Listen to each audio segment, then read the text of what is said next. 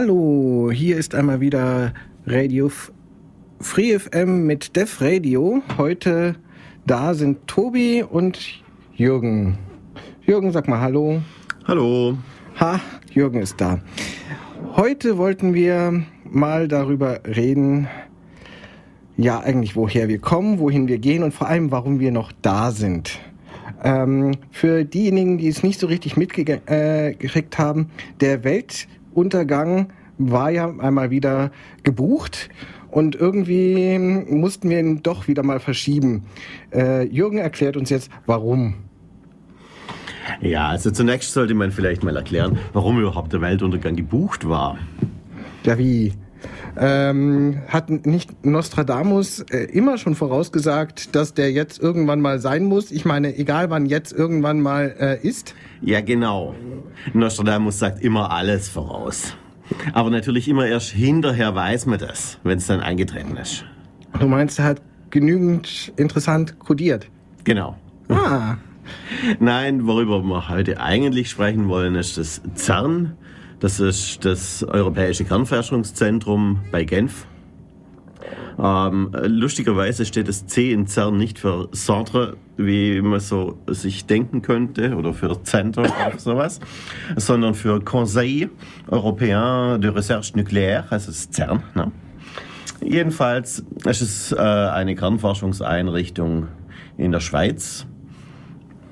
Und da war ein äh, Experiment geplant für letzten Herbst. Und da hatten einige Kritiker gesagt, oh, wenn ihr das macht, dann geht die Welt unter. Das kommt hin und wieder mal vor bei irgendwelchen Experimenten. Du meinst, dass die Welt mal wieder untergeht? Nein, dass Leute das sagen. Okay. Also diese Quertreiber, also, auf die hört doch eh keiner. Vor allem nicht die Wissenschaftler, die irgendwas Wichtiges zu forschen haben. Es ist ja gut, dass es Leute gibt, die das sagen, weil ab und zu könnte es ja auch mal zutreffen und dann sollte man so ein Experiment vielleicht lieber bleiben lassen. Aber bisher ist noch nichts passiert. Wir leben noch. Naja, aber vielleicht ähm, irren wir uns auch, es ist längst passiert und wir sind nur ersetzt worden. Spielt das für uns eine Rolle? Nein. Gut. Okay, ich würde sagen, wir machen noch mal ganz kurz Musik und danach hören wir uns gerade wieder.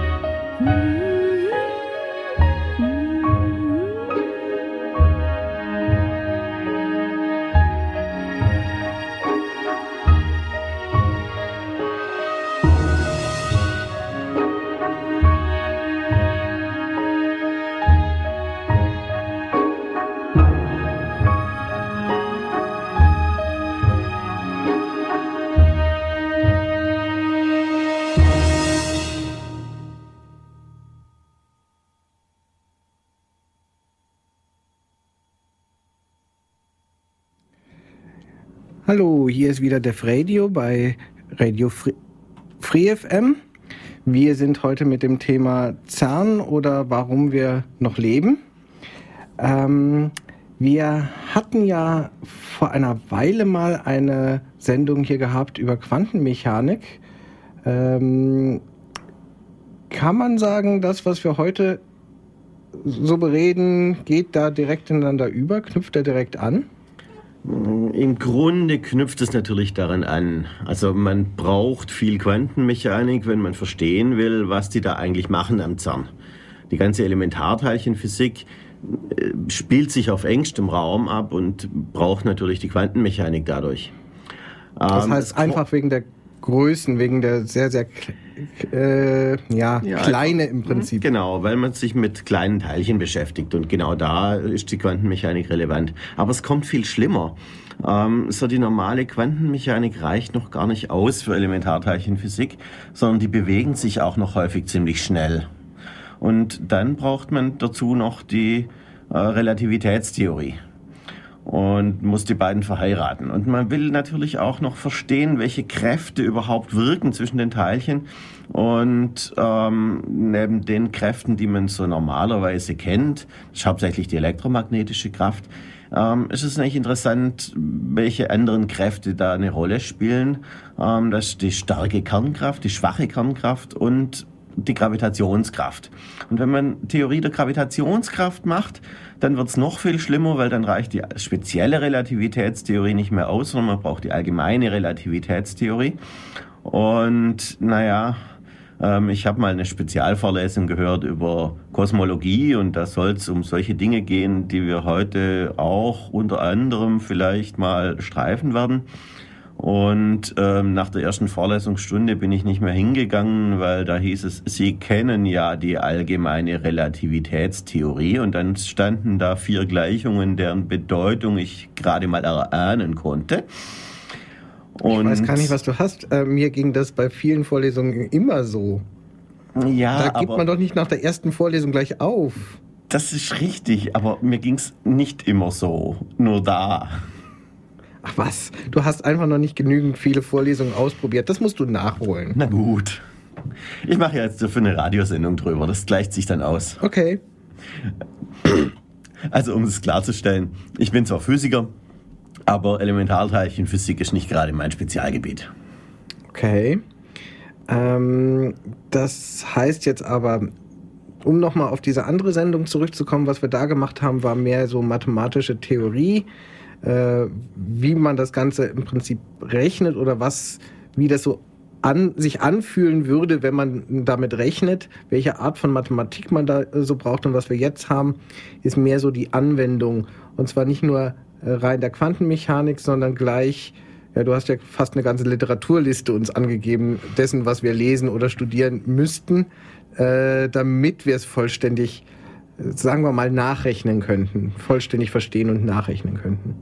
Ja, das Problem ist, das ist natürlich alles Gegenstand aktueller Forschung. Ähm, selbst die Leute, die sich damit auskennen, können das nicht alles wirklich mit Sicherheit nachrechnen, weil man muss sich eben auf bestehende Theorien stützen und die Experimente im CERN dienen ja gerade dazu, diese Theorien zu bestätigen oder eben auch zu widerlegen.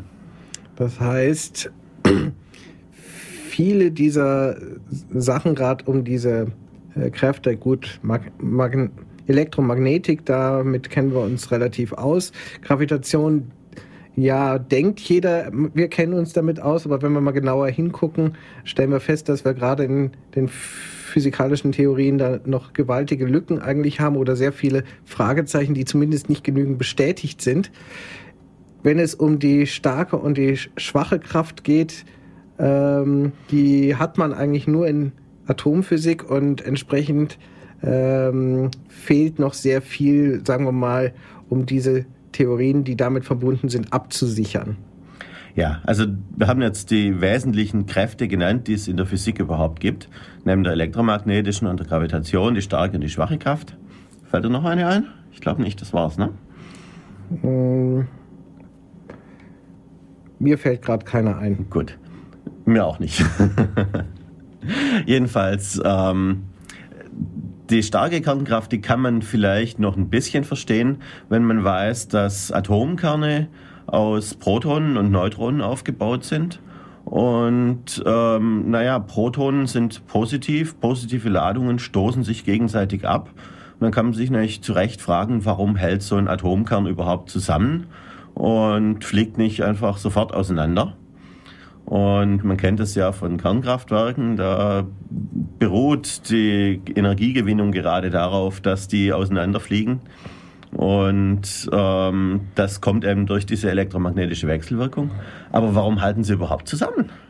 Und der Grund dafür ist eben diese starke Kernkraft. Darf ich jetzt nochmal naiv dumm fragen? Das heißt, diese starke Kraft, von der wir da reden, ist eigentlich nur ein Erklärungsversuch, ähm, eine Art ja, Alibi-Kraft, die wir uns denken, weil wir nicht so genau wissen, was die Dinger wirklich zusammenhält, aber wir wissen, welche ja, Kraft eigentlich notwendig wäre, um es zusammenzuhalten und darüber haben wir dann gewisse Anhaltspunkte in dem Sinne. In gewisser Weise, also zunächst mal in gewisser Weise ja. Wie es viel wissen wir dahinter wirklich? Experimente, also ähm, Teilchen, die ähm, dieser starken Kraft unterliegen, die nennt man Hadronen. Okay. Und da gibt es nicht nur unsere normalen Atomkerne oder die normalen äh, Protonen und Neutronen, die man so kennt ähm, aus der normalen Materie, sondern ähm, es gibt auch andere Teilchen, zum Beispiel sogenannte Mesonen. Und ähm, die sind, haben alle eins gemeinsam, die sind nämlich aus sogenannten Quarks aufgebaut. Ähm, das sagt man so leicht, weil, naja, steht in jedem Buch drin über Kernphysik oder über ähm, Elementarteilchenphysik ähm, sowas erstmal rauszufinden, dass diese Teilchen selber eine Struktur haben und vor allem, wie die dann aussieht, das äh, ist genau die Leistung, die sie an solchen Anlagen wie im CERN bringen. Nämlich, die nehmen diese Teilchen, äh, setzen sie einem elektromagnetischen Feld aus, beschleunigen die dadurch, schießen sie irgendwo drauf und gucken, was kommt da denn so raus. Das heißt, sie hauen so lange drauf, bis es kaputt geht. So ungefähr. Und dann schauen sie sich und an, welche Splitter sind dabei rausgekommen und können wir über die Splitter irgendwas zurückrechnen. Ja, man macht das sogenannte Streuexperimente und sowas. Und äh, im Wesentlichen ja. Und ähm, immer wenn man eine neue Theorie hat, dann braucht man meistens ein bisschen mehr Energie, um die zu bestätigen. Und dann baut man einen noch größeren Beschleunigerring und ähm, kann anschließend wieder äh, äh, findet man wieder irgendwelche neuen Dinge und kann sich dann wieder was Neues ausdenken. Und was im Moment gerade so en vogue ist und ähm, also eigentlich als Theorie schon relativ gesetzt und bekannt, also das hat man schon vor Jahren irgendwie den Leuten, den, den Physikstudenten erzählt, dass es so ein Higgs-Boson geben, geben müsste wenn man nur genug Energie aufbringt, ähm, um das mal zu erzeugen. Und dieses Higgs-Boson, das ist speziell dafür verantwortlich, dass ähm, Gravitation entstehen soll. Okay. Also da kann man so Theorien der Quantengravitation versuchen zu bestätigen. Und wenn man dieses Higgs-Boson finden würde, dann wären viele Elementarteilchenphysiker, die die Theorie dazu gemacht haben, sehr glücklich. Und genau das versuchen sie jetzt gerade am CERN mit diesem Large Hadron Collider, dem LHC-Ring. Also die bauen immer diese äh, Beschleuniger in, in Ringform weil dann kann man ähm, die Teilchen da im Kreis rumlaufen lassen und hat eine längere Strecke zur Verfügung, weil sie immer wieder an derselben Stelle vorbeikommen. Sonst müsste man das viel zu, viel zu lange bauen. Und man hält die Teilchen dann mit Hilfe von Magnetfeldern auf diesem Ring und kann die so immer mehr und immer mehr beschleunigen. Der Ring muss dabei einen bestimmten Durchmesser haben, weil ich sie sonst nicht noch schneller beschleunigen könnte, weil ganz einfach, ja, im Prinzip die Fliehkraft dann zu groß wird, dass ich sie im, übers Magnetfeld nicht mehr halten kann. Ja, so ist es, genau. Also deswegen müssen, müssen auch die Ringe immer größer werden. Man kann natürlich auch versuchen, ein stärkeres Magnetfeld zu machen, aber das äh, unterliegt eben gewissen Grenzen. Hm, das heißt aber auch im Prinzip, ich habe immer so diesen ja, Konflikt zwischen der Größe eines Rings, so ein Ring, wenn wir mal sagen, der hat 120 Kilometer Durchmesser. Na, ganz so groß sind sie, glaube ich, nicht, aber. Äh, der ist ja dann auch teuer. Mhm. Und dann ist auf der anderen Seite wieder die Frage, reicht es eigentlich schon äh, für die Energie, die ich brauche, aus? Mhm. Das heißt, sind wir jetzt eigentlich so weit mit diesem Large Hadron, ähm, dass es für die Experimente, die sie da machen wollen, überhaupt reicht. Ich habe da mal was gehört oder was weiß ich, man müsste eigentlich für bestimmte Sachen, die man gerne sehen würde, äh, etwas haben. Ja, das können wir eigentlich auf der Erde fast ganz vergessen. Da brauchen wir im Prinzip eigentlich fast den Erddurchmesser oder am besten gleich eine Umlaufbahn, um das äh, hinzukriegen. Ja, das ist natürlich richtig. Ähm, mehr Power ist immer besser. Weil wer weiß, vielleicht sind solche Teilchen doch noch ein bisschen schwerer, als man gedacht hat.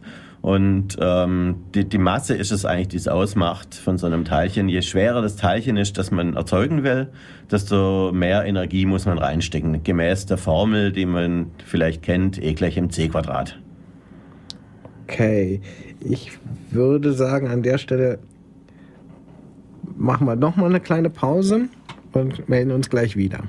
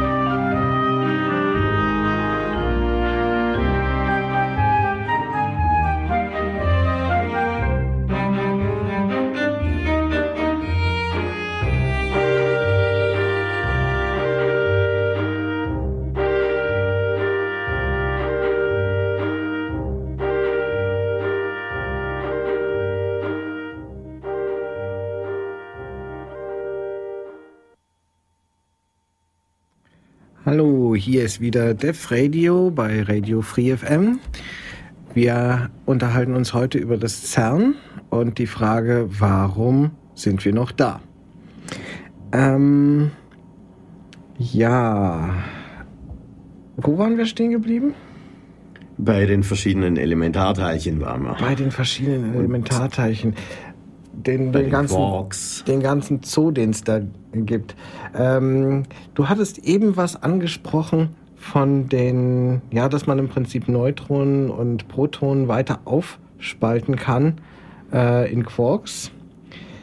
Woher weiß man das eigentlich wirklich? Ich meine, es heißt dort im Prinzip, äh, dass so ein einzelnes Quark nicht alleine bestehen kann, dass die Dinger überhaupt nur in bestimmten Kombinationen bestehen können. Es gibt so und so viele Arten von verschiedenen Quarks, die man auf ganz bestimmte Art miteinander kombinieren kann und nur nach ganz bestimmten Regeln. Das klingt alles ein bisschen sehr komplex, als dass es so richtig eindeutig eigentlich erforscht sein kann und nicht vielleicht eine etwas sehr merkwürdige Theorie. Wie hat man das eigentlich rausgefunden? Ja, also es waren hauptsächlich eben gerade solche Experimente wie am CERN. Ähm, also zunächst mal sollte man festhalten, die, die bekanntesten Teilchen, die aus Quarks aufgebaut sind, das ist das Proton und das Neutron. Und ähm, da sind eben verschiedene Quarks drin und sogenannte Antiquarks. Also zu jedem Teilchen gibt es auch ein Antiteilchen. Das heißt, wir kriegen auf diese Weise auch ganz einfach schon mal diese Antiteilchen, Antiprotonen und Antineutronen, indem genau, wir einfach also so die Antiteilchen der Quarks entsprechend mal. Genau, so ist das. Okay. Und ähm, ja, dann hat man so Experimente gemacht. Im Grunde, naja, ich erkläre das mal so ein bisschen bildlich, das ist natürlich komplett gelogen, aber ich versuche es mal trotzdem. Wir glauben dir. ähm, man versucht einfach mal an einem von diesen Quarks so ein bisschen zu ziehen. Man kann ja mal ähm, so ein Proton nehmen, zieht an so einem Quark, so einem Quark und probiert mal, ob man nicht ein alleiniges Quark ähm, so entstehen lassen kann. Und ähm, je mehr man zieht, desto größer wird diese ähm, Kernkraft, diese starke Kernkraft, die das Proton zusammenhält. Und ähm, naja, irgendwann kriegt man, hat man trotzdem irgendwas in der Hand. Und zwar hat man dann ähm, so viel Energie reingesteckt, dass äh, es ausreicht, um ein Quark und ein Antiquark daraus zu erzeugen. Und dann hat man ein sogenanntes Meson in der Hand. Ein Meson ist ein Teilchen, das besteht aus zwei Quarks. Das andere waren Teilchen mit drei Quarks. Genau. Also ich ziehe in einem mhm. und ähm, plötzlich habe ich zwei neue erzeugt, die habe ich in der Hand und die drei, die vorher da waren, die sind dann immer noch da. Also ein einzelnes kriegt man nicht. Und naja, dieses ähm, ich nehme es in die Hand und ziehe ist natürlich letztlich irgendwie so ein ich baller's irgendwie aufeinander. Und die Tatsache, dass es eben Teilchen mit zwei solchen Quarks gibt und naja, dass es wirklich zwei sind, ähm, das ist natürlich, äh, man, man rechnet es irgendwie nach, man äh, guckt, wie viel Energie hat man reingesteckt und sowas. Und naja, je nachdem, ähm, die, die Hauptmasse, die so, so ein Teilchen hat, besteht sowieso nicht aus der Masse der Einzelteilchen, sondern aus der Bindungsenergie. Also die Bindungsenergie, E gleich mc Quadrat, kann man nicht oft genug sagen. Ähm, in der Mentalteilchenphysik ist das wirklich eine wichtige Formel. Da kann man immer ausrechnen, wie viel Energie muss ich reinstecken, um eine gewisse Masse zu erzeugen. Und so kann man eben neue Teilchen erzeugen. Das heißt also, rechnerisch stimmt da, wenn ich jetzt die Massen im Prinzip, die ich reingesteckt habe und die Energie, die ich reingesteckt habe, erstmal rechnerisch schon mal gar nichts und ich muss im Prinzip eigentlich mehr, mehr zurückrechnen, wie viel Energie muss in dem Ding nachher gespeichert drin sein, damit es wieder hinkommt. Das zum einen, zum anderen sind viele von den Teilchen natürlich nicht stabil, sondern die zerfallen wieder in andere Teilchen. Und dann kann man natürlich die Energie äh, messen, die bei solchen Zerfällen entsteht, indem man einfach Geschwindigkeiten misst und anguckt, welche Teilchen fliegen daraus und so weiter. Ja, jetzt hatte man also die Teilchen, die aus solchen Quarks aufgebaut sind. Das sind die Baryonen. Äh, Quatsch, das sind die Hadronen.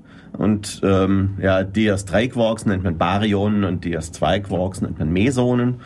Ähm, das sind alles so Namen. Im Grunde sind es Schall und Rauch. Also sprich, das sind erstmal Gruppeneinteilungen, ja, die genau. wir haben. Wie groß sind denn diese Gruppen? Wie viele Teilchen, sagen wir mal, Kombinationen sind uns denn da, äh, sagen wir so, bekannt? Also wirklich bekannt, also im Sinne von kommt mal einfach gesehen. mal so vor, sind es sehr wenige. Das sind wie gesagt das Proton und das Neutron, aber es gibt natürlich eine ganze Menge andere. Und die hat man alle in diesen Experimenten auch schon gefunden. Also im Grunde kann man alle Quarks irgendwie miteinander kombinieren und das passt dann schon. Okay, dann müsste ich ja ein, einfach durch Kombinatorik zu einer sehr großen Zahl kommen bei drei Quarks. Es gibt sechs, sechserlei Quarks und Plus noch mal die sechs Antiquarks. Antiquarks und da gibt es schon eine ganze Menge, ja. Okay, hat man diese ganzen kombinatorischen äh, Möglichkeiten auch tatsächlich irgendwo gesehen oder fehlen ein paar, die man noch nicht hat nachweisen können? Hm, weiß ich nicht so ganz genau, wirklich alles mal da war, aber man hat schon ziemlich viel gesehen. Okay. Ähm, die meisten Teilchen, die auf diese Art und Weise entstehen, sind aber nicht stabil, sondern die zerfallen innerhalb von Bruchteilen einer Sekunde wieder. Also wenn wir jetzt von Bruchteilen reden, dann fängt das wohl so an bei Zehntausendstel, Tausendstel Sekunde und hört auf so bei ja ein paar Zehntel. Eventuell ein paar Sekunden, wenn es ganz, ganz sta furch furchtbar stabil Ja, ist. ja, also Sekunden ist schon wahnsinnig stabil. Das gibt ja, da, da, da hat man ja schon, äh, kann man ja schon fast Chemie damit machen in, innerhalb von ein paar Sekunden. Okay. Ja, also neben den ähm, Hadronen gibt es dann die sogenannten Leptonen. Der bekannteste Vertreter ist das Elektron. Also Die Leptonen sind jetzt ebenfalls nochmal eine Gruppe von Elementarteilchen. Genau. Das waren jetzt aber welche, die nicht mit den Quarks zu tun hatten. nein, die haben, die haben nichts mit den Quarks zu tun und die machen auch keine solche Also starke eine dritte Gruppe jetzt. Ja, genau. Und außer den äh, Hadronen und den Leptonen gibt es dann noch so, na, ich sag das mal, Pseudoteilchen. Ähm, das bekannteste davon ist das Photon, also das Teilchen, aus dem Licht besteht. Also man kann auch... dass man dem ähm, Licht zuschreibt, sagen ja. wir mal. Also Pseudoteilchen heißt hier, dass es eigentlich eine Konstruktion ist, die man sich denkt, weil es bestimmte Phänomene erklärt. Im Grunde ist alles eine Konstruktion, die bestimmte Phänomene erklärt. Der Tisch vor uns ist eine Konstruktion, die erklärt, warum das Blatt Papier, das drauf liegt, nicht nach unten fällt. Also es, letztlich ist alles irgendwo ein Modell. Ähm, es gibt sehr eindeutige Experimente, die beweisen, dass Licht Teilchencharakter hat. Ähm, da hat Einstein 1905 äh, für den sogenannten Fotoeffekt oder für die Erklärung desselben äh, einen Nobelpreis gekriegt. Ähm, also es ist durchaus nicht so, dass es wirklich nur äh, Hirngespinste wären, sondern diese Teilchen gibt es durchaus wirklich. Aber ähm, ich nenne die gern Pseudoteilchen, weil ähm, die treten auch ähm, als nicht eigentliche Teilchen auf, um Kräfte zu vermitteln. Also wenn ähm, zwei Ladungen sich abstoßen oder anziehen, je nachdem, ähm, dann liegt es daran, dass die virtuelle solche Photonen austauschen. Also man könnte es sich so denken, man kann es sich einerseits so über eine Feldtheorie denken, dass also ein Feld, das sich jetzt im Unendlichen ausbreitet und dann irgendwelche Raumeigenschaften quasi ändert. Äh, man kann es sich damit erklären, man kann es äh, andererseits aber auch sich über ein Teilchenmodell erk- erklären und kommt zu denselben Ergebnissen oder ähnlichen Ergebnissen. Trivial physikalisch gesprochen ja. Ähm, tatsächlich ähm, ist das einfach eine Quantentheorie dieses Feldes, die, naja, so ein bisschen aussieht wie Teilchen. Okay. Und ähm, das gibt es natürlich nicht nur für elektromagnetische Wechselwirkung, sondern beispielsweise auch für Gravitation. Dann nennt man das Teilchen dann das Graviton. Oder für die starke Wechselwirkung, da gibt es die sogenannten Gluonen. Ähm, die beschreibt man dann über eine sogenannte Farbe. Und man nennt die Theorie, die dann dahinter steckt, auch Quantenchromodynamik, also wie ähm, Chromo wie irgendwie Farbe. Ne? Im Gegensatz zur Quantenelektrodynamik, die eben die elektrische Wechselwirkung beschreibt müssen wir uns natürlich klar sein, äh, die Farben, von denen wir hier jetzt reden, das sind natürlich jetzt nur eine Namensgebung ja, in dem ja. Sinne. Äh, wie viele von wie vielen solchen Farben reden wir denn dann? Also wie viele verschiedene Arten von äh, Teilchen hat, hat man da im Auge? Ne, da geht es hauptsächlich um, um äh, starke Wechselwirkung, also alles, was irgendwie mit Quarks ah, zu tun hat. Das hat nur da äh, ja. bei denen, nur in der Gruppe, ja. okay. Aber die, die Gluonen selber bestehen natürlich nicht aus Quarks, sondern die sind eben so ein Pseudoteilchen wie das Photon. Es gibt sogar ähm, Sachen, wenn man Gitterschwingungen beschreibt, da sagt man dann auch, dass diese Gitterschwingung irgendwie ein Teilchen sei, weil man die eben auch quantisieren kann. Hm. Ich habe manchmal das Gefühl, manche manche Dinge, das ist auch in der Informatik äh, so, sind mal über ein paar Jahre besonders modern und dann äh, müssen alle Leute ihre Papers so schreiben, dass äh, ja dieses Stilmittel, in diesem Fall jetzt Teilchen oder was weiß ich, bei, bei mit rauskommt. Mhm. Wie, wie viel dabei, ähm, also äh, jetzt mehr oder weniger Notationssache ist, dass man es halt auch so ausdrücken kann.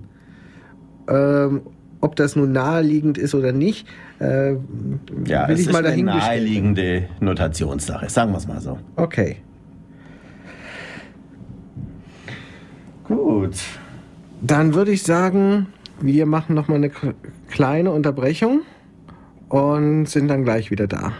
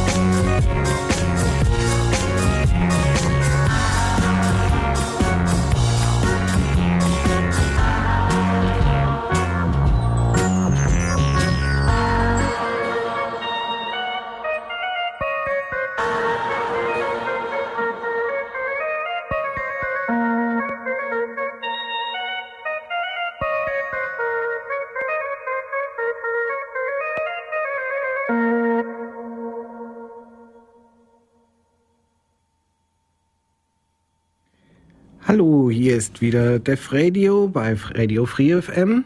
Hier sind Tobi und Jürgen und wir unterhalten uns heute über das CERN. Ähm, ja, um gerade nochmal wieder aufs CERN zurückzukommen, was sind das jetzt eigentlich für Experimente, die man nun da macht? Was will man damit genau bestätigen und unterscheiden, unterscheiden sich jetzt eigentlich die Experimente da? Äh, im Wesentlichen voneinander oder macht man eigentlich immer nur dasselbe? Man haut drauf, indem man ganz äh, doll beschleunigt. In den Details unterscheiden sich die Experimente natürlich schon. Also es gibt da mehrere Beschleuniger am CERN.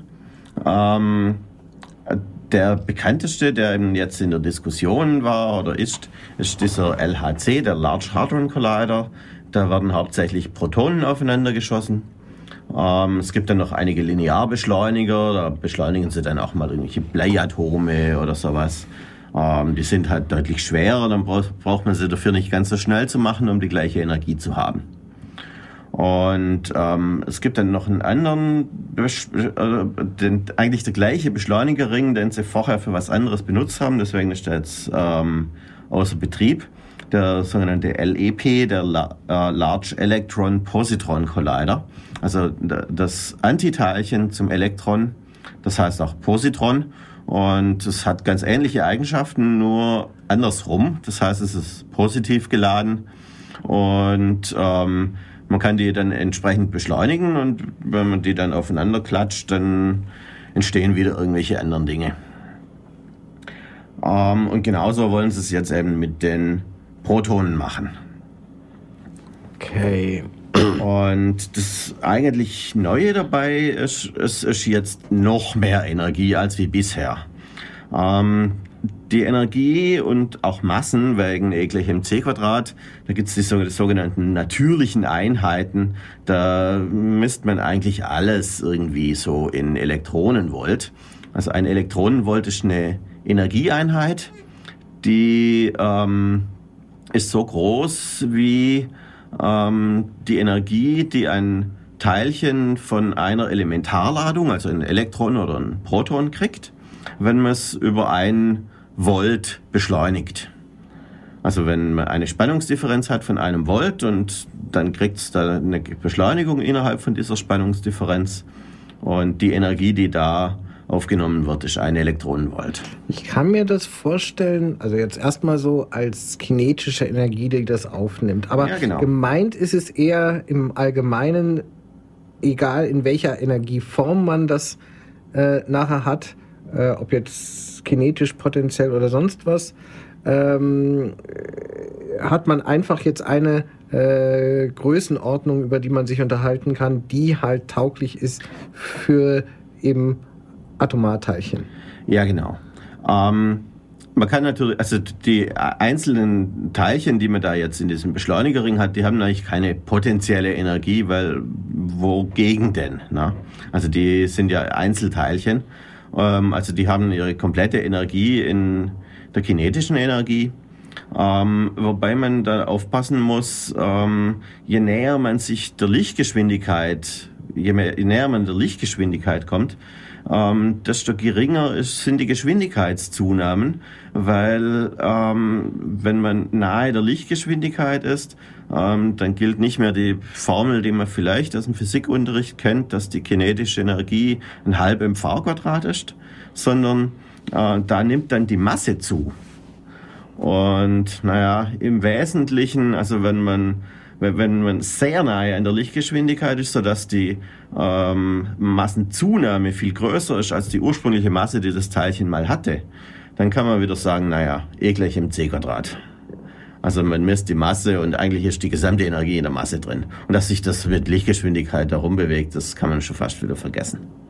Ich wollte gerade sagen, eigentlich wenn wir das über die Massenzunahme nachher regeln, und das nachher V nicht entsprechend äh, weiter zunimmt, sondern im Wesentlichen M, äh, dann funktioniert das ja mit einem halb mv Quadrat äh, doch wieder. Ja, in gewisser Weise schon.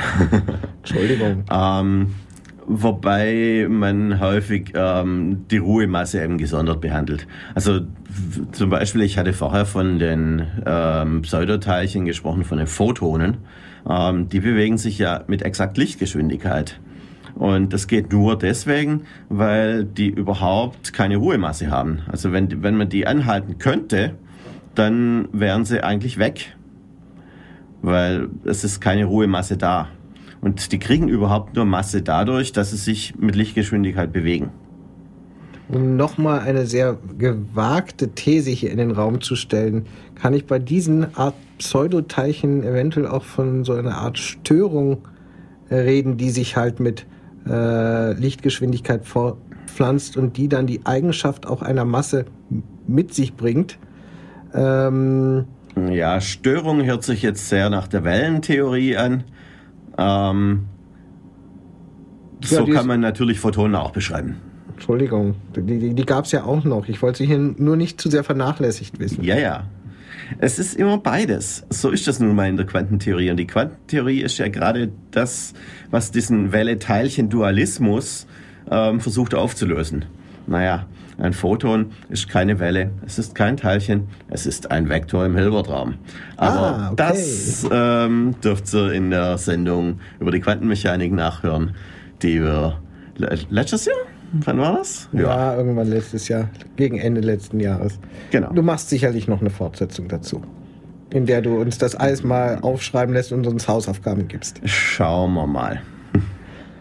Ähm, wo waren wir? Ja, wir waren bei dem Beschleunigerring und das Neue ist, dass da sehr hohe Energien auftreten. Und ich hatte erklärt, was ein Elektronenvolt ist. Und ähm, naja, für die Informatiker muss man nicht erklären, was ist Mega, Giga, Tera. Ähm, diesmal aber nicht in Byte, sondern in Elektronenvolt. Und ähm, also es, es, gibt, es ist geplant, an diesem Beschleunigerring Energien äh, zu erzeugen, die bis 14 Tera-Elektronenvolt gehen. Das ist schon eine ganze Menge für so ein Elementarteilchen. Ähm, erste Frage, reicht es, also nochmal, reicht es für diese Experimente, die man vorhat? Äh, zweite Frage ist, äh, ich meine, wir reden von der Energie, die lässt sich selbstverständlich auch in andere Energieeinheiten, zum Beispiel das Joule, umrechnen. In welcher Größenordnung wären wir denn dann? Ich meine jetzt nur mit der Zehnerpotenz. Um, nimm die Ladung von einem Elektron, irgendwas mit 10 hoch minus 19. Coulomb mal 1 Volt. Ähm, 10 hoch minus 19 mal Tera gibt. Was war ein Tera nochmal für 10 hoch? Ähm, Giga war, glaube ich, die Milli Milliarde. Giga Tera. Also Milliarde war äh, 10 hoch 9, das heißt, wir reden von 10 hoch 12. Wenn wir hier von 10 hoch minus 19 reden also gegenüber 10 hoch 12, unter einem Joule. dann haben wir ungefähr ähm, was war das? 19 und 12, das sind 10 hoch 7, die noch dazwischen liegen. Ja. Okay, nur mal so für die Größenordnung. Finger verbrennen wir uns noch nicht. Ähm, okay, wir verbrennen sie uns doch, wenn wir da reinfassen. Ja, in anderen Sachen stoßen und man könnte die nie auf das, diese Energien beschleunigen. Beziehungsweise wir hätten viele, viele andere Experimente, die wir eigentlich alle gar nicht wollten. In gewisser Weise, ja. Okay, wo?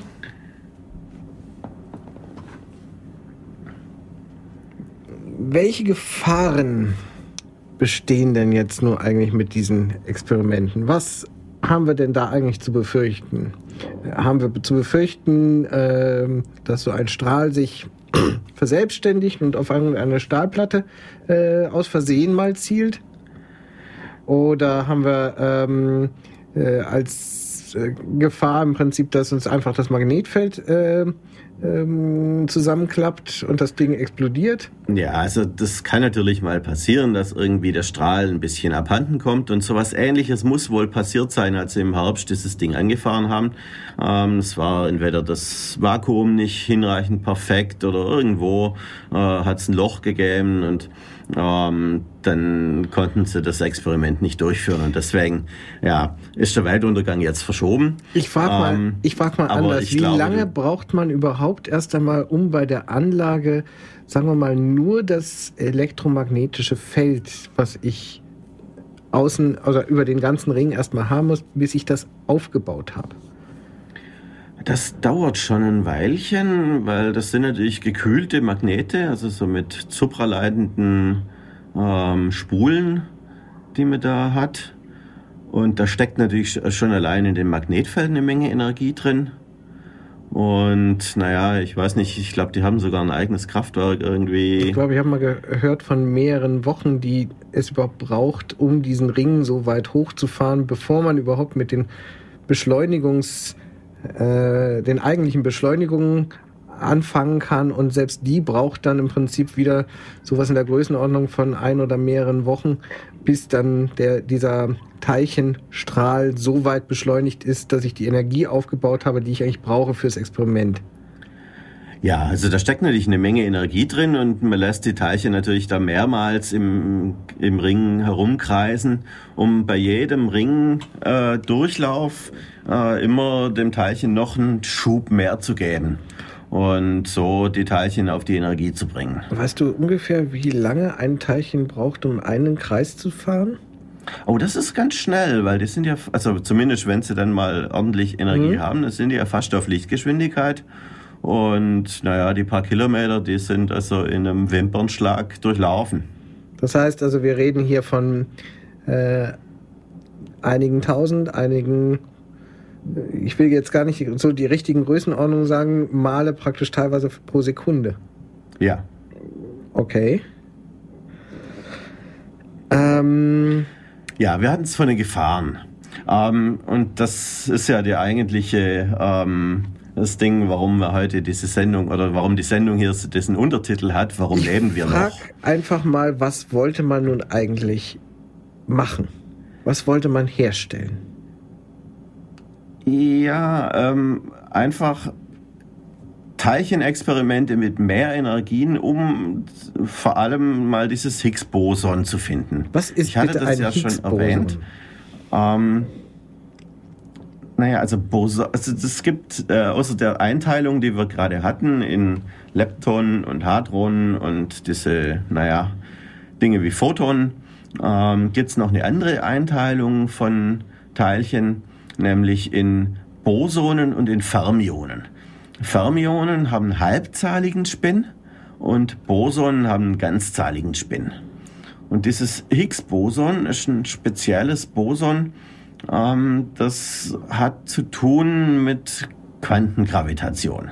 Und man hat eine Theorie, die besagt, dass es dieses Higgs-Boson geben müsste. Und wenn man genug Energie aufbringt, dann kann das ja mal entstehen. Und naja, das letzte Mal, dass so viel Energie ähm, wirklich in größerer Menge äh, auf einem Fleck vorhanden war, das war halt kurz nach dem Urknall. Ähm, damals ähm, gab es einen ganzen Teilchen Zoo die von Teilchen, die man heute alle nicht mehr kennt, weil die eben inzwischen alle zerfallen sind, weil einfach nicht mehr genügend Energie auf einem Fleck ist. Und man versucht das jetzt in diesem Teilchenbeschleuniger eben wieder nachzubauen. Und deswegen gibt es auch Leute, die dann drüber schreiben, dass man da versucht, den Urknall nachzubauen. Ähm, es ist nur bedingt richtig, weil also ein Universum wird jetzt nicht entstehen dabei. Aber halt so ein bisschen mal gucken, wie waren denn die Verhältnisse so näher am Urknall. Okay. Und das sind eben auch die Dinge, dass, wo dann Kritiker auf den Plan kommen und sagen, naja, ist es nicht gefährlich, was ihr da macht? Ähm, und eines der Probleme, die da immer wieder gesagt wird, was ähm, da tatsächlich äh, auftreten kann, ähm, und das wird auch bestätigt von den Wissenschaftlern, die die Experimente durchführen, ähm, dass sogenannte schwarze Löcher entstehen. Schwarze Löcher kennt man jetzt eher aus dem Weltall. Das ist so eine Ansammlung von ganz viel Materie auf ganz engem Raum. Ähm, also deutlich ähm, dichter gepackt als in einem Atomkern selber. Man kann sich das nicht wirklich vorstellen. Also wenn wir ganz kurz nochmal rekapitulieren, was ist eigentlich normalerweise Materie? wenn wir uns Materie so anschauen, sei es äh, draußen das Auto oder das Haus oder was weiß ich, alles, was man anfassen kann, was auch richtig fest ist oder dergleichen und gucken uns das jetzt mal unter einem virtuellen ganz, ganz großen Mikroskop an, dann stellen wir fest, das ist eigentlich praktisch nichts. Das ist eigentlich riesige leere Räume, zwischen denen eigentlich mehr oder weniger nichts ist und dann kommt mal so ein ganz kleines bisschen und dieses ganz kleine bisschen ist mal zufälligerweise äh, ein bisschen aufgeladen äh, elektromagnetisch und deswegen gibt es zum Beispiel irgend sowas wie Abstoßungskräfte, die dann aber sehr in die Ferne mitwirken. Ich glaube, ich habe mal irgendwann in einer Sendung Quarks und Co. Äh, was gesehen über die, die Größenordnung, über die wir da reden.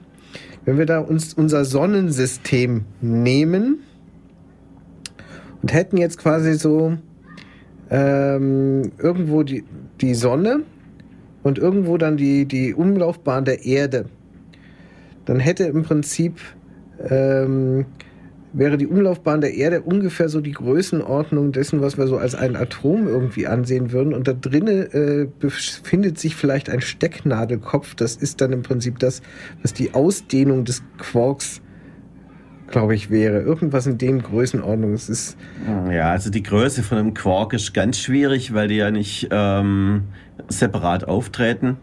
Ähm, ich glaube, der eigentliche. Reden wir mal lieber das, über die Größe von einem Proton das oder wäre die Größe in, von einem Atomkern. Das wäre in dem Fall dann, glaube ich, so ein Dezimeter oder irgend sowas. Bei Entfernungen vom Sonnensystem? Nee, nee, nee, nee. Also ganz so schlimm ist es nicht. Aber ich glaube, ich habe mal so einen ähnlichen Vergleich gesehen. Da haben sie irgendwie einen Apfel in einem Fußballstadion hingelegt und ähm, irgendwo auf den Zuschauerrängen war dann das Elektron oder so. Aber wie das nur genau ist von den Größenverhältnissen. Es ist richtig, ähm, es besteht, die Materie besteht im Wesentlichen aus nichts. Okay. Aber der Atomkern trägt die hauptsächliche Masse während die Masse von den Elektronen kann man praktisch vernachlässigen dem gegenüber. Gut, wo wir uns einig sind, wenn da im Wesentlichen nichts ist, dann wäre es ja potenziell möglich, das zu verdichten, diesen Raum sehr viel mehr zu füllen mit irgendwas. Ja gut. Und wenn ich sowas mache, zum Beispiel in einem Neutronenstern, mhm. so richtig dicht an dicht die Sachen äh, fülle, beim Neutronenstern hätten wir den, äh, das Phänomen, das wäre dann im Prinzip so gepackt, dass diese Elektronenhülle keine Rolle mehr spielt, sondern Proton auf Proton, äh, äh, Neutron ja. auf Neutron. Und der Neutronenstern heißt Neutronenstern, weil er hauptsächlich aus Neutronen besteht. Das sind Protonen eigentlich gar nicht beteiligt. Ja, ein paar werden dazwischen sein, aber es wird genügend Zwischenraum sein, das ist richtig. Ja. Aber ähm, wie gesagt, dann wären wir auf der Größenordnung. Ja, also ein Neutronenstern ist in etwa so gepackt, wie man das sich von einem Atomkern auch denkt. Das wäre jetzt im Prinzip noch nicht ausreichend, um zu einem schwarzen Loch zu kommen. Genau, sonst wäre ja jeder Neutronenstern kein Neutronenstern, sondern wird sofort ein schwarzes Loch werden. Das ist aber nicht der Fall. Ich muss die Dinger jetzt noch ein bisschen mehr zusammenstauchen wie auch immer wir es äh, schaffen, äh, über diese Grenze des, äh, des, des Neutrons oder was weiß ich, diese eigenen äh, Abstoßungskräfte ja, da drüber die, zu also kommen? Bei klassischen schwarzen Löchern ist es einfach die große Masse, die es ausmacht. Wenn man eine große Masse hat, hat man viel Gravitationskraft und die kann es entsprechend zusammendrücken.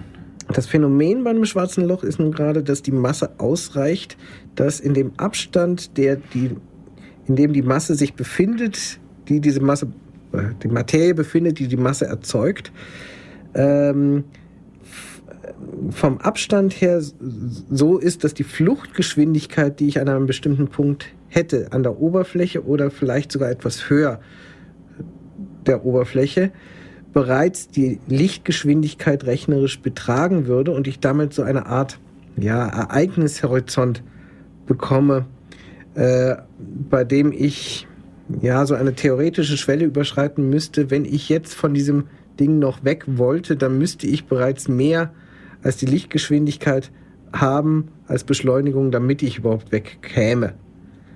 Und das ist eigentlich so das Phänomen, wo man dann langsam von schwarzen Löchern oder genau der Punkt, an dem man von ja. schwarzen Löchern spricht. Das heißt aber im Prinzip, ich kriege das eigentlich bei jedem Radius hin, Wenn ich nur bei den entsprechenden Größenverhältnissen äh, dann entsprechend viel Masse bei dem entsprechenden äh, kleinen Radius dann vereinigt habe. Gut, ähm, die Frage ist, wie sieht es denn im Innern aus?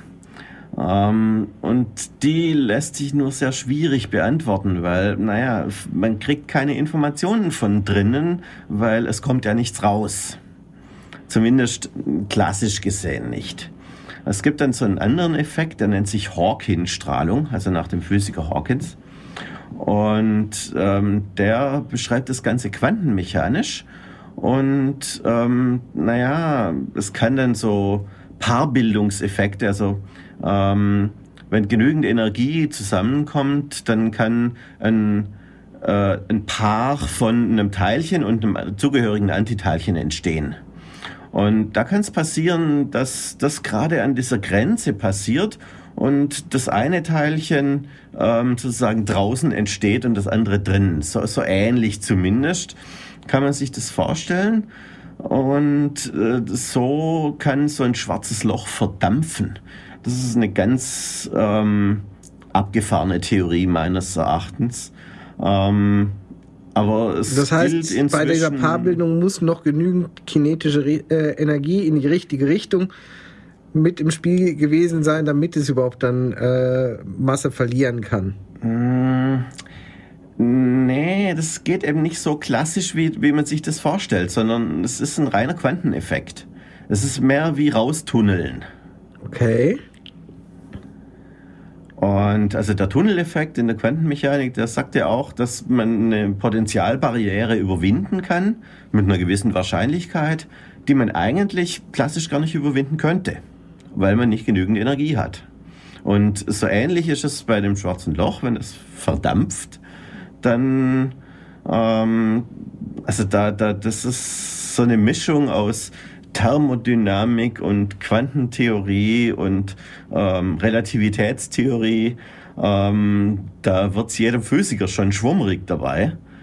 Ähm, und dann versuchen sie das immer in solchen Sendungen wie Quarks und Co. zu erläutern und die Leute meinen, sie hätten es verstanden, aber ich halte das für sehr gefährlich.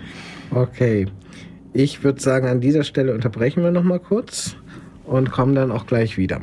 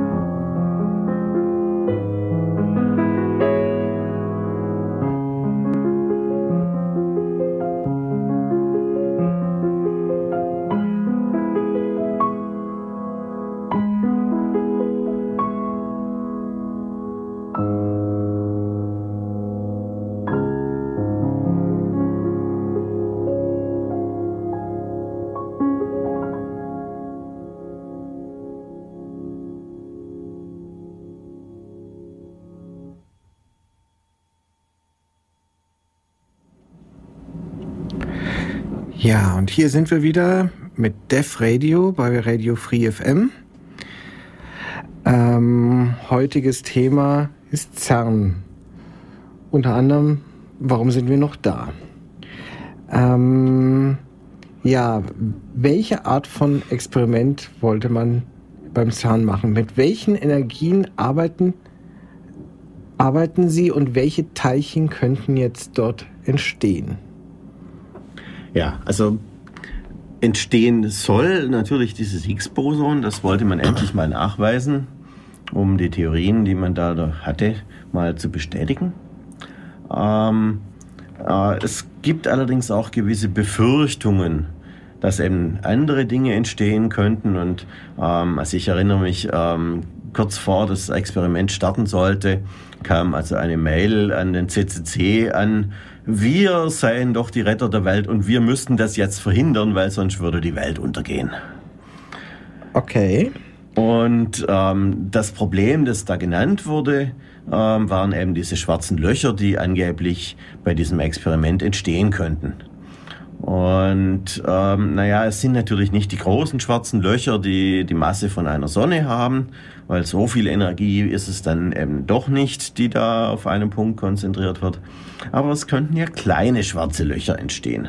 Tatsächlich wird diese Möglichkeit in Betracht gezogen, aber wegen dieser ähm, Hawking-Strahlung, die ich gerade erwähnt hatte, ähm, sagen die Leute, naja, diese kleinen schwarzen Löcher, die machen nichts aus, ähm, bis die ähm, bis zum nächsten Elementarteilchen weitergeflogen sind, sind die schon zerstrahlt.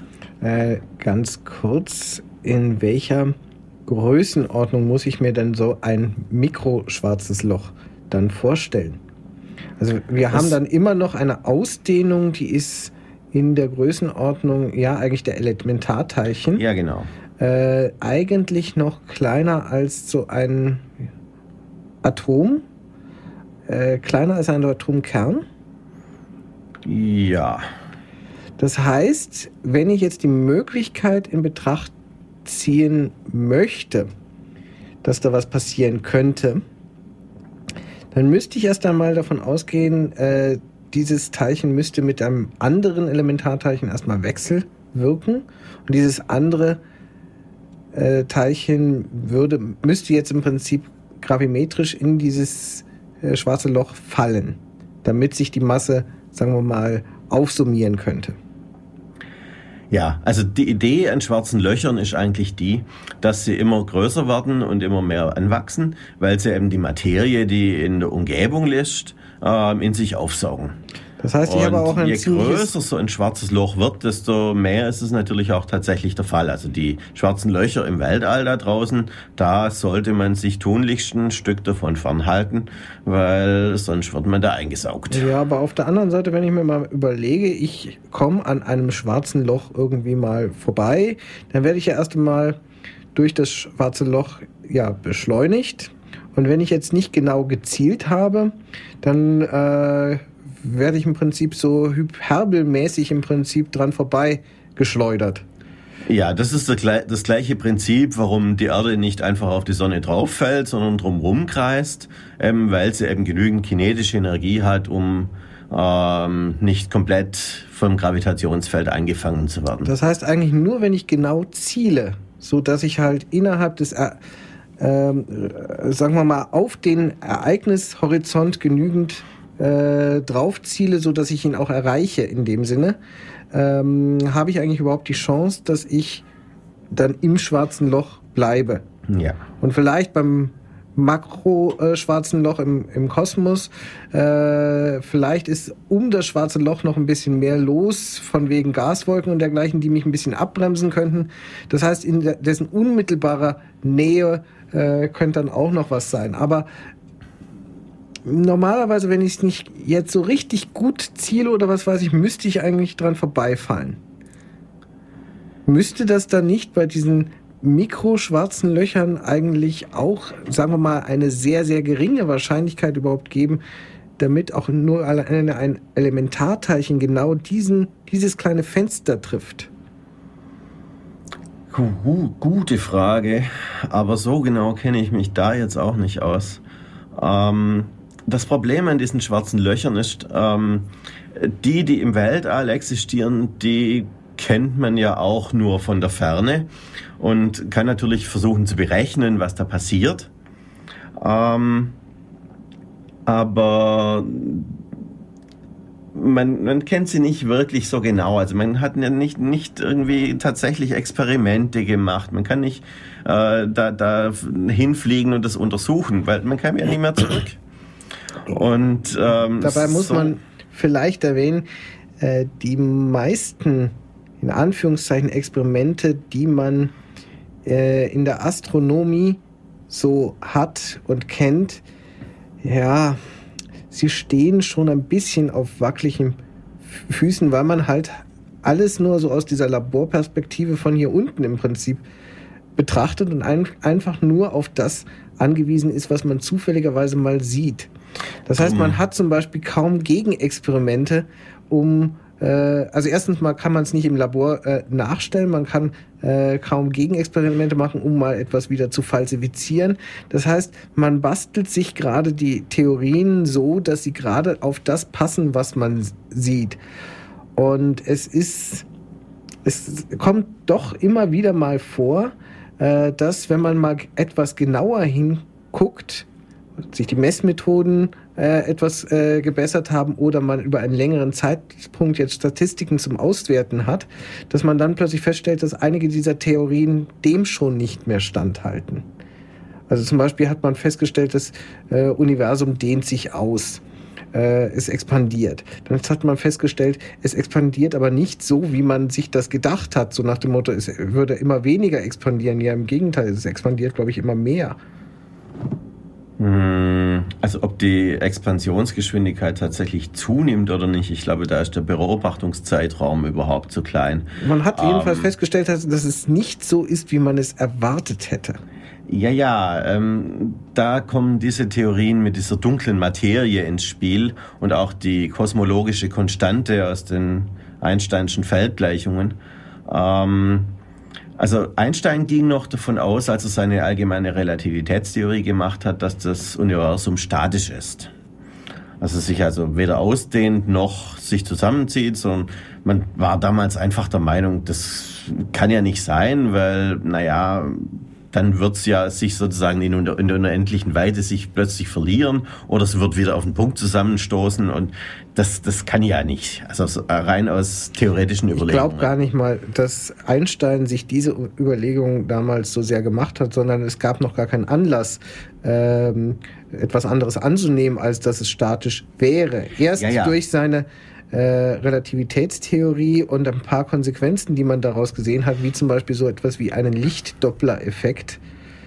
Äh, das ist so etwas wie eine sogenannte Rotverschiebung bei, ähm, äh, wenn, wenn sich Materie aufeinander zubewegt oder äh, eine ja im Prinzip Blauverschiebung, wenn sie voneinander wegdriftet, äh, gibt.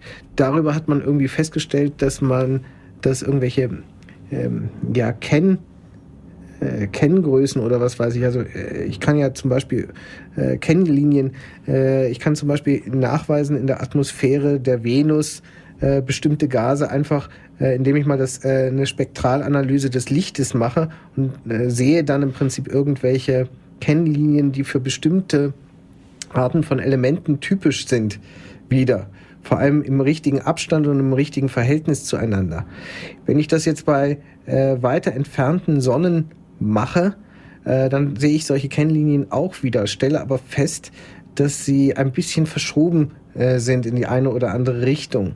Eigentlich darüber, in die rote Richtung. Und darüber kann ich jetzt im Prinzip äh, feststellen, dass sie sich wohl von uns wegbewegen bzw. auf uns zubewegen müssen, je nach Rot- oder Blauverschiebung. Äh, und im Wesentlichen sehen wir eigentlich immer wieder so diese Rotverschiebung, also das ist gerade gegenteilig, was ich jetzt eben gesagt hatte, von wegen äh, Universum trifft auseinander, offensichtlich äh, fällt es zusammen oder irgend sowas. Nee, nee, nee. Doch. Nee, nee, es nee, driftet es schon driftet auseinander. auseinander. deswegen, ja, ja. deswegen Rotverschiebung. Ähm, ja, und darüber hat man dann eigentlich erst über äh, Einsteins Theorie festgestellt, dass es wohl ein Auseinanderdriften gäbe.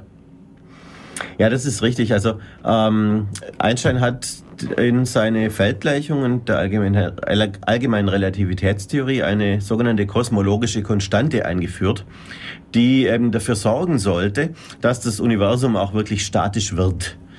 Ähm, weil wenn die Null wäre oder wenn die eben nicht vorhanden wäre, dann hätte sich nach seiner Theorie das Universum ausgedehnt und damals war man ja noch der Meinung, es sei statisch. Also hat er diese kosmologische Konstante eingeführt.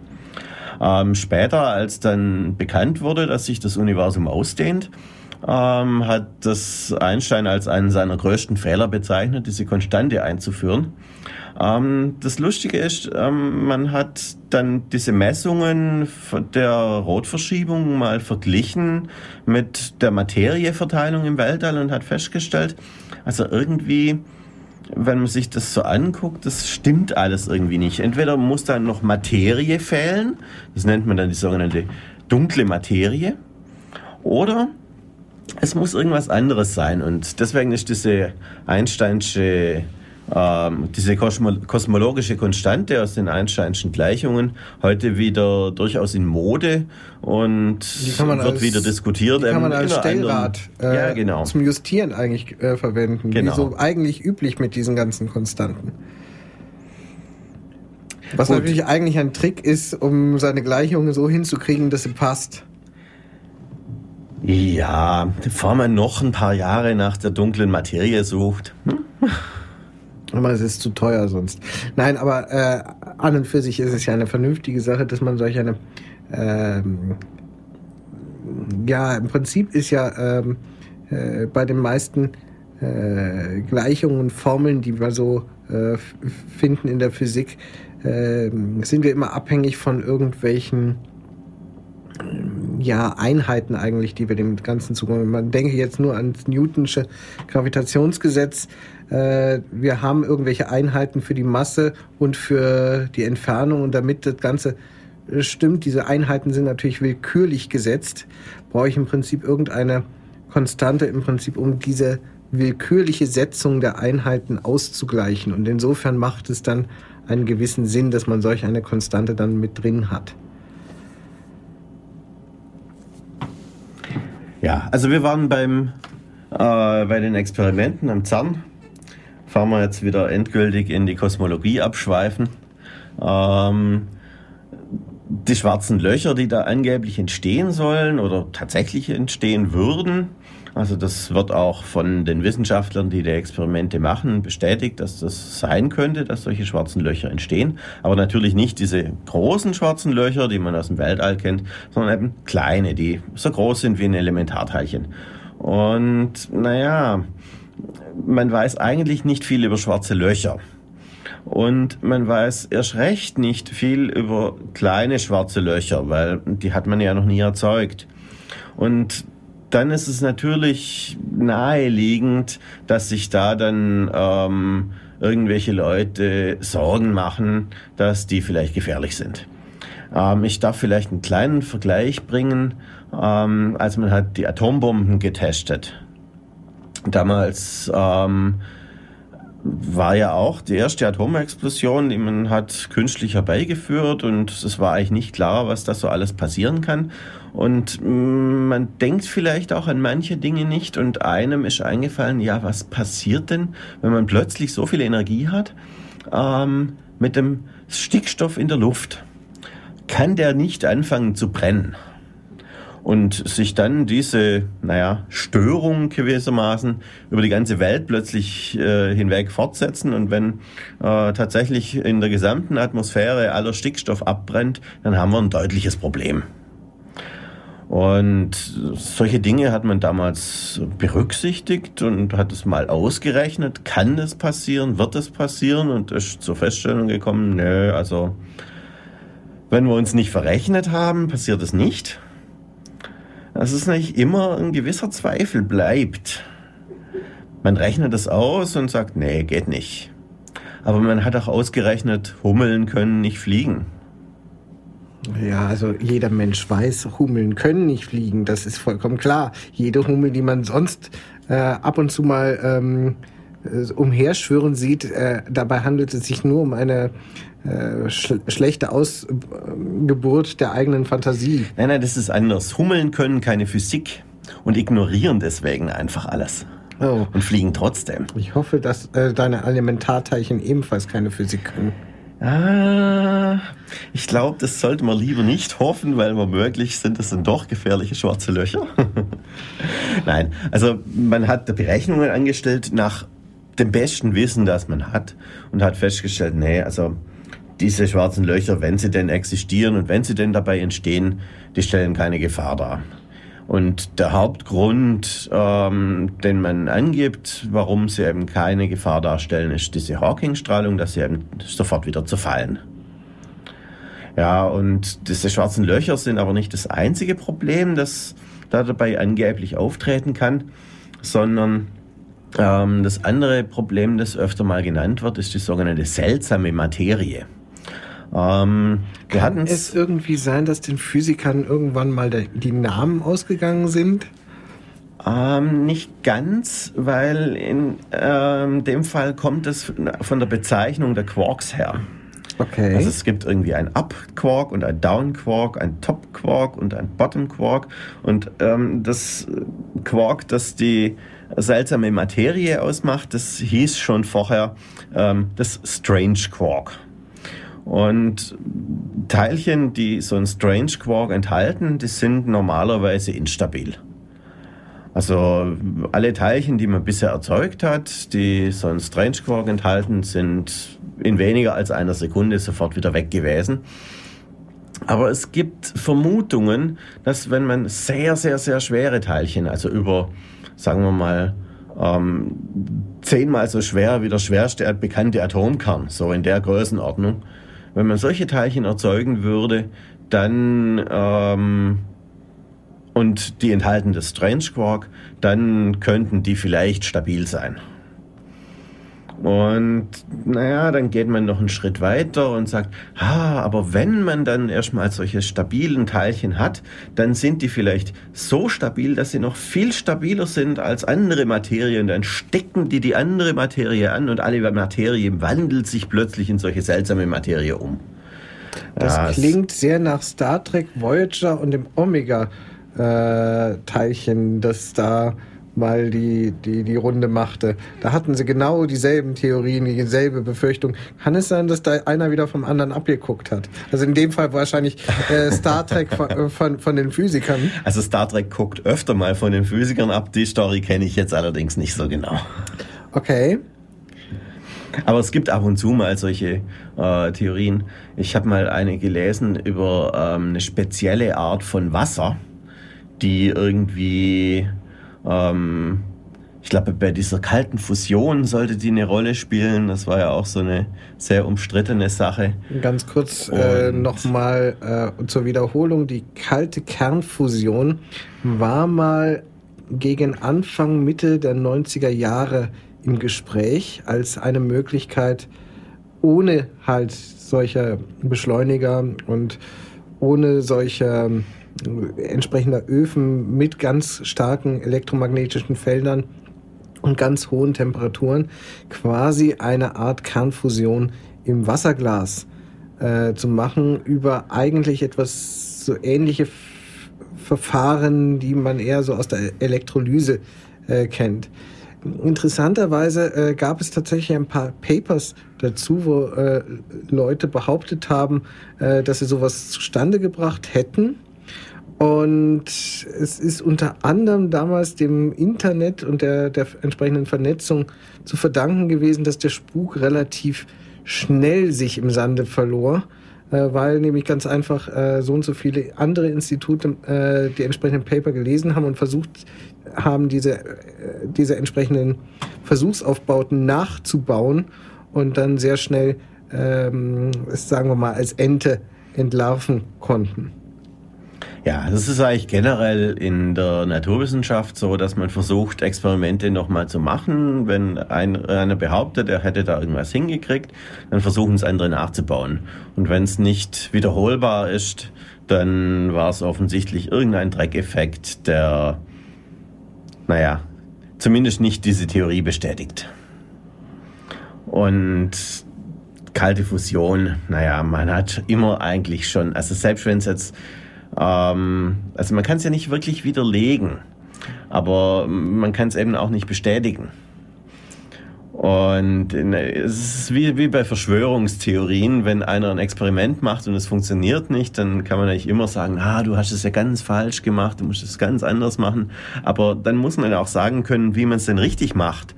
Und da scheitert es dann so ein bisschen dran.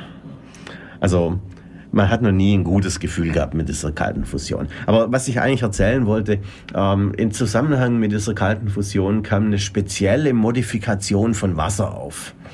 Ähm, das sei eben nicht so wie flüssiges Wasser und auch nicht so wie Eis, sondern irgendwie so was Drittes.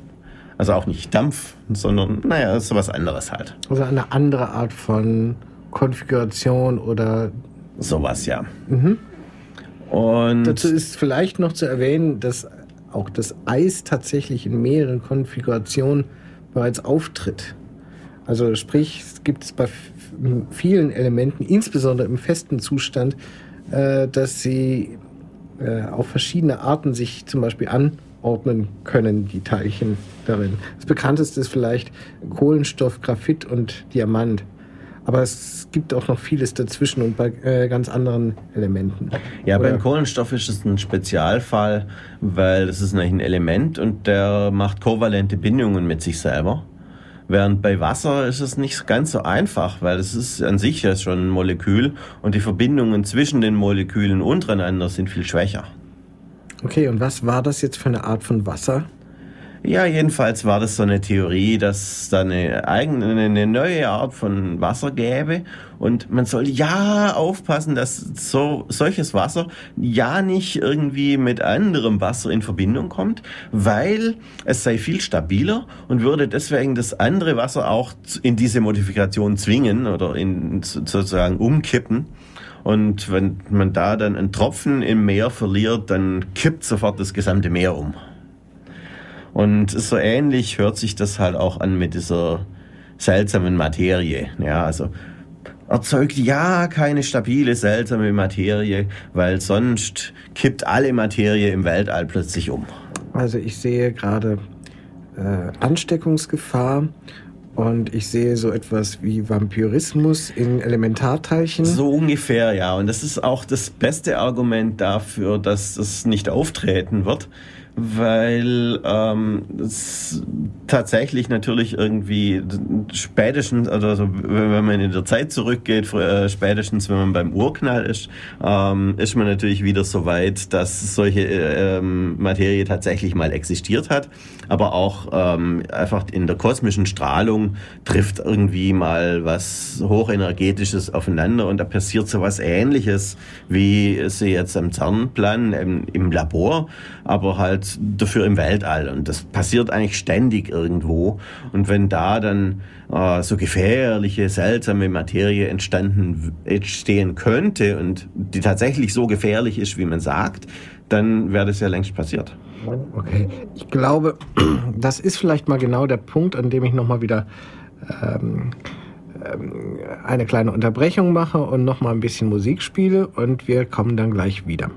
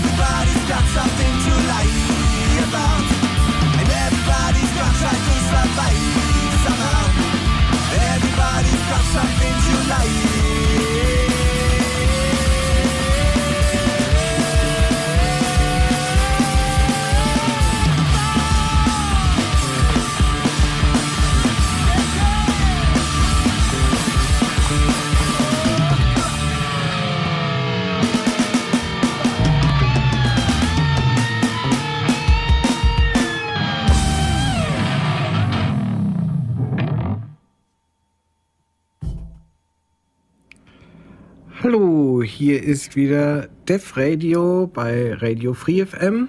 Hier sind Tobi und hier ist Jürgen.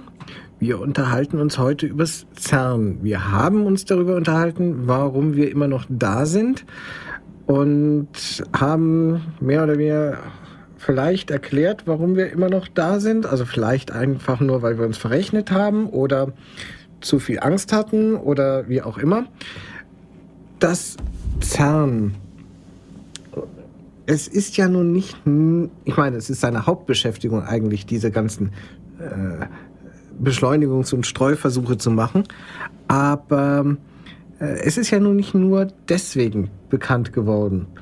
Was, man könnte fast sagen, es äh, gibt immer mal wieder sowas wie Abfallprodukte von dort, die es äh, ständig, ständig ausspuckt. Ja, es ist eigentlich immer so, Physiker brauchen auch Computer, weil die haben nämlich eine Menge von Messdaten und ähm, die müssen irgendwie verarbeitet werden. Zum einen ähm, brauchen sie viel Rechenkapazität, um hinterher die Ex Experimente auch auswerten zu können. Und zum anderen natürlich auch viel Leistung, um schnell mal diese Daten überhaupt erstmal aufnehmen zu können. Und deswegen hatten sie schon immer irgendwie die neuesten und tollsten Rechner. Zurzeit versuchen sie es gerade so mit diesen Grid-Computing-Geschichten. Ähm, ich glaube, ihr hattet vor ein paar Wochen irgendwie eine Sendung darüber. Ähm, sowas wird auch am CERN zurzeit erprobt.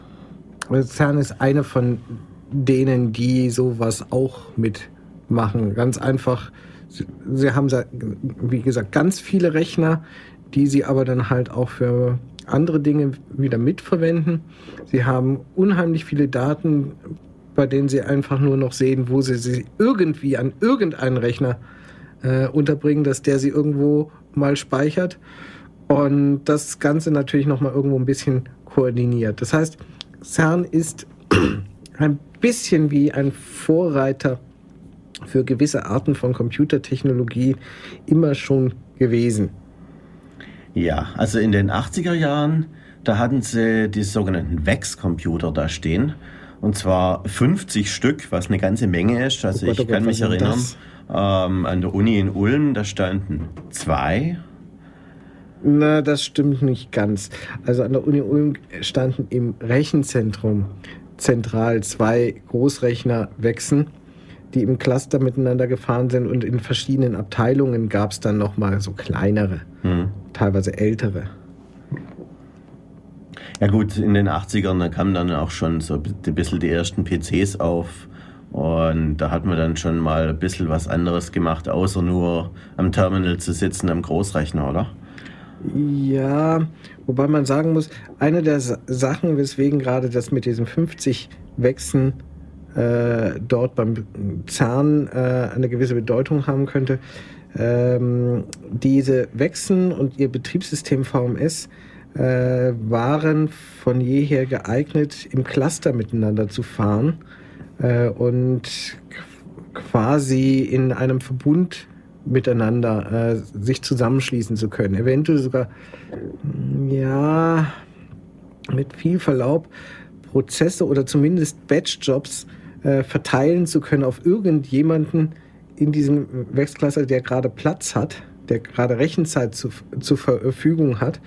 Ähm, die Dateisysteme äh, hingen zusammen, die gesamten Ressourcen wurden gemeinsam äh, verwaltet. Das geht bei so einem Wechscluster bis zu 127 äh, Rechnern in einem Cluster in dem Sinne. Und mag in dem Sinne vielleicht eine Rolle gespielt haben. Übrigens, die NASA hatte äh, eben solche Wechscluster mit drin. Hm. Ja, Damals ähm, waren die Rechner auch sehr bekannt, zumindest auch beim Chaos Computer Club, weil ähm, die hatten es nicht so sehr mit der Sicherheit. Wer? Die Wechseln. Das weiß ich eigentlich nicht. Das ist eigentlich fast im Gegenteil. Äh, die Wechseln unter VMS standen eigentlich lange Zeit in dem Ruf besonders ja, besonders ausgefeilt äh, äh, und relativ sicher zu sein, äh, was Security-Mechanismen ähm, äh, im Kern des Systems im Prinzip angehen. Äh, Manchmal gab es da so ein paar Karlauer, die, die eigentlich dann unheimlich peinlich sind, wie, wie zum Beispiel das mal der Befehl set Process slash Privilege gleich All bei einem nicht privilegierten Benutzer ähm, zu, durchaus zu einer Fehlermeldung geführt hat, aber wenn man nachher nachgesehen hat, was er denn gemacht hat, festgestellt hat, man hatte plötzlich alle. Ah ja. Das war noch bis zur Version VMS 4.3, glaube ich, der Fall und wurde dann erst geändert, weil man es dann erst auffiel. Also für mm, im Vergleich vielleicht mit bei heutigen Betriebssystemen ist es sowas wie ähm, gib mir doch Hohlprivilegien. Nein, darfst du nicht. Aber äh, du kriegst sie trotzdem. Genau. Jedenfalls ähm, damals, vielleicht war es ja auch, ähm, weil die besonders sicher waren, waren es die einzigen Rechner, die überhaupt am Netz waren. Also die Anfänge der Vernetzung waren eben mit diesen Wechsrechnern. Und ähm, die Rechner, die es am CERN gab, warum auch immer, vielleicht hatten irgendwelche Patches gefehlt oder die hatten besonders unsichere Passwörter. Man muss sich das vorstellen, es waren Zeiten, da war das mit den Passwörtern noch eine eher neue Erfindung. Also ja, ich, ich kann mich erinnern, ähm, mein erster Vex-Account ähm, im, im Rechenzentrum in der Uni Ulm, der hieß, Physik, hieß das Passwort Physik. Und man durfte es nicht ändern, weil ganz viele Leute den mitbenutzt haben.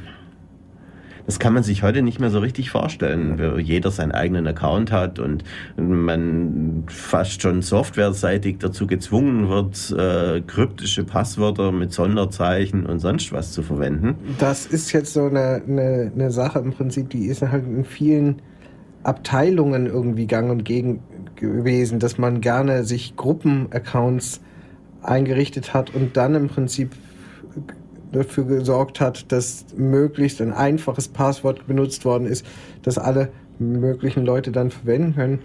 In der Tat, wie gesagt, nochmal VMS äh, hat damals schon äh, Passwörter, ich glaube, von 30 Zeichen Länge äh, gestattet, als es bei Unix äh, als Obergrenze noch äh, 8 Zeichen gab.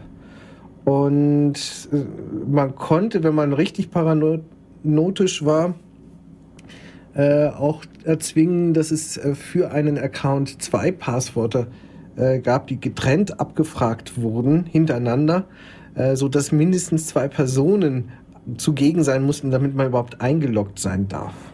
Ja, aber äh, in einer Forschungseinrichtung das ist da eher untypisch. Ist es eher untypisch. Die Forschung soll wollten ja, eh ja kooperieren sein. mit anderen.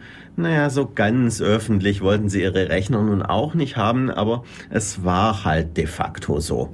Also ähm, ich habe einen Artikel in der, in der Hackebibel, in der zweiten Hackebibel gefunden, in und auch ähm, in der Zeit habe ich irgendwas gefunden ähm, von 89 ähm, dass damals, ähm, als gerade äh, diese Geschichten waren, wo mit Karl Koch und dieser Ausspionierung von allem Möglichen und wo sie das dann an die Russen verkauft haben, ähm, als es dann aufgeflogen ist und dann kam die ganze Diskussion so hoch und damals hieß es, naja, das CERN, das sei sowas wie die europäische Hackerfahrschule. Also wenn man lernen will, wenn man Kisten aufmacht, dann macht man das am CERN, weil da ist es besonders einfach.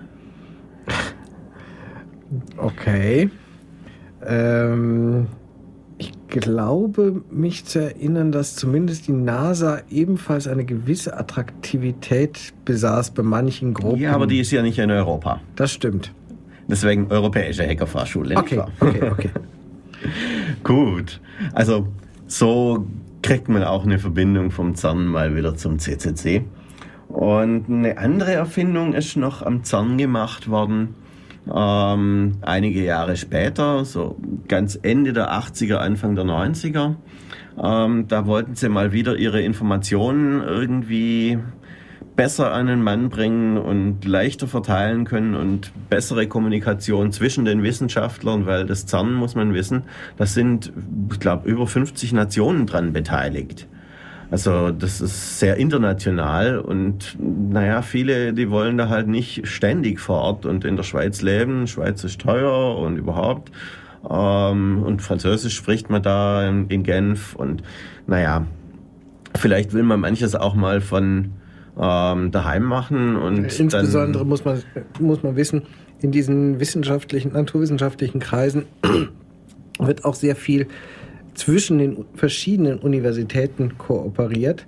Das heißt, auch von der Uni Ulm oder von der Uni Hamburg oder von, von der Uni in Paris oder was weiß ich, äh, kann man ein, einen Account mit ähm, am CERN haben im Prinzip oder an den Experimenten auf irgendeine Art beteiligt sein äh, und entsprechend die Ergebnisse äh, dann mit abfragen oder dort irgendwas rechnen lassen oder wie auch immer. Äh, sprich, es äh, besteht eine hohe äh, Kooperation, natürlich auch äh, gegen entsprechendes Entgelt oder sowas, aber äh, in ganz Europa im Prinzip arbeiten Leute der entsprechenden Fachrichtung oder was weiß ich eben möglicherweise auch an Experimenten mit am, die am CERN durchgeführt werden. Werten sie mit aus oder brauchen sie halt für ihre eigenen Forschungen. So ist es. Und Anfang der 90er war halt mal wieder der Bedarf da, naja, irgendwie die Informationen besser verteilen zu können. Und da war ein gewisser Tim Berners-Lee, am CERN und hat sich gedacht, ein Hypertext-System, das wär's doch. Dazu muss man auch wieder wissen, die Idee zum Hypertext, was ist das überhaupt? Das ist eigentlich eine Art Gemisch der Medien. Also ich habe einen Text, der kann andere äh, Multimedia-Elemente enthalten, zum Beispiel auch mal eine Grafik oder ein Bild oder mal auch ein irgend, irgendwas in Audio. Ja, das Oh. kam eigentlich erst später. Also Grafiken kamen erst später. Aber Die Idee halt, dass man es mischen Ja. könnte und insbesondere, dass ein Text auf einen anderen Text verweisen genau, könnte. das war das, die ursprüngliche Idee. Und für diese Idee gab es gerade in dieser Zeit, Ende der 80er Jahre, Anfang der 90er Jahre, einige Ansätze, wie man das machen könnte. Und einige äh, Institute, teilweise aus der Informatik, teilweise aber auch aus den Naturwissenschaften, die sich mit derartigen Projekten befasst haben. Eines davon, oder mindestens eines davon, war wohl auch am, am CERN. Ja, also ich darf vielleicht ein paar andere Stichworte noch nennen, was es damals so gab. Da gab es das sogenannte Goffer-System oder ein Weiß. Aber das, was am CERN eben Du hast in dem vergessen. Ja, Udine ist im Grunde sowas wie Gopher. Das äh, haben sie in Ulm noch äh, Gopher-Clients entwickelt, als eigentlich schon klar war, das World Wide Web ähm, setzt sich durch gegenüber all dem anderen, was, das ist, was es da so gab. Da gab es also schon grafische Browser und alles Mögliche. Und da haben sie in Ulm noch Udine entwickelt. Da war natürlich auch eine tolle Sache, aber irgendwie war der Zug schon abgefahren. Also, um es kurz zu machen, ähm, das World Wide Web war das, was da am im erfunden wurde. Am, am CERN. Genau. Der erste Web-Server in dem Sinne war ein, äh, ein Programm, das am CERN entwickelt worden ist und entsprechend auch der erste Browser. Das war noch ein rein textueller Browser, sehr, sehr rudimentär und sehr, sehr seltsam äh, zu bedienen. Nicht zu vergleichen äh, mit, mit dem später bekannt gewordenen Textbrowser Lynx oder Lynx oder W3M oder äh, wie die Dinger alle heißen. Äh, das Ding war noch sehr viel rudimentärer. Aber immerhin, es war eine erste Implementierung äh, des Ganzen, äh, des ganzen Protokolls und überhaupt das Protokoll wu- wurde erstmal entwickelt und gezeigt, dass es geht. Genau, und der erste Server ist eben da auch entstanden, der sogenannte CERN-Server. Und wenn man heute den wohl verbreitetsten Server, den Apache benutzt, der heißt Apache, weil es ist ein gepatchter CERN-Server. Naja, heute ist wahrscheinlich nicht mehr sehr viel Code vom CERN-Server übrig, aber zumindest ist so der Name entstanden. Okay. Ja, dann würde ich sagen, machen wir noch einmal Musik. Ja, wir haben ein spezielles Lied, das heute auch zu den Elementarteilchen passt. Gottes Willen. Du meinst, weil es zufälligerweise Positron heißt? Genau. Okay, dann bis gleich nochmal.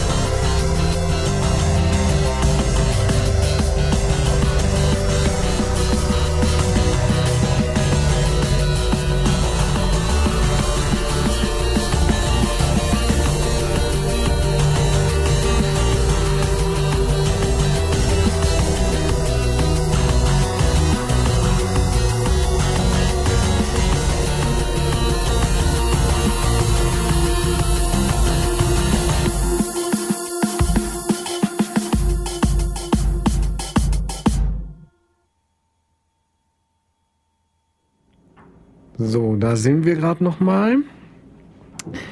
Das war's heute für Def Radio. Ich glaube, ich höre die Jungs von Alternative Crash schon kommen. Ja, braucht aber vielleicht noch zwei Minuten. Wir verabschieden uns und sind in 14 Tagen dann wieder dran. Schönes Wochenende.